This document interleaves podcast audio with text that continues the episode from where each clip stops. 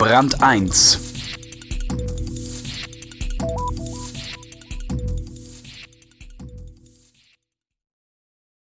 Es geht um das, was wir alle brauchen und die Länder, denen es gehört. Erdöl. Ingo Malcher hat mit dem Gründer des Oxford Institute for Energy Studies über neue, reiche Rohstoffländer und alte Verträge gesprochen.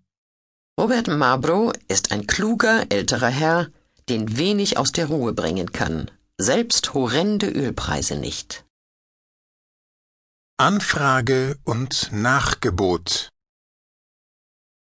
Die großen Erdölkonzerne waren einmal mächtige Unternehmen. Heute wird BP in Russland gegängelt, Shell in Nigeria, ExxonMobil in Venezuela. Müssen sich die Konzerne auf härtere Bedingungen einstellen?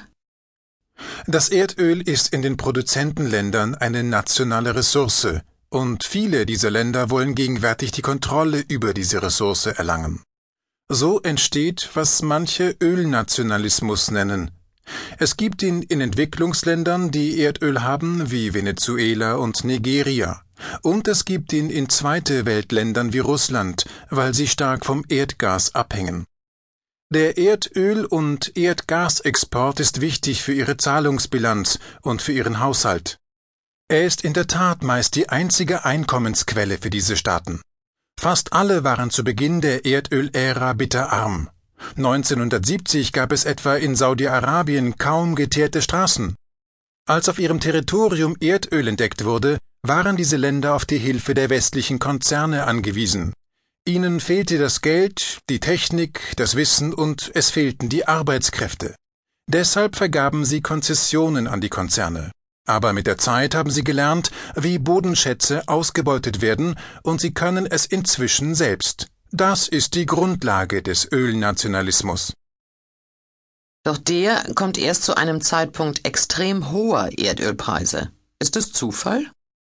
Nun gut, was wir gerade in Ländern wie Venezuela, Bolivien, Brasilien, Kasachstan, Russland und Nigeria sehen, ist die Folge einer enormen Frustration.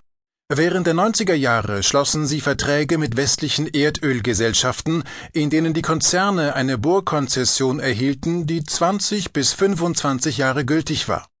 Damals war der Erdölpreis extrem niedrig, die Länder waren daher in ihrer Verhandlungsposition schwach, Entsprechend günstig waren die Bedingungen für die Investoren.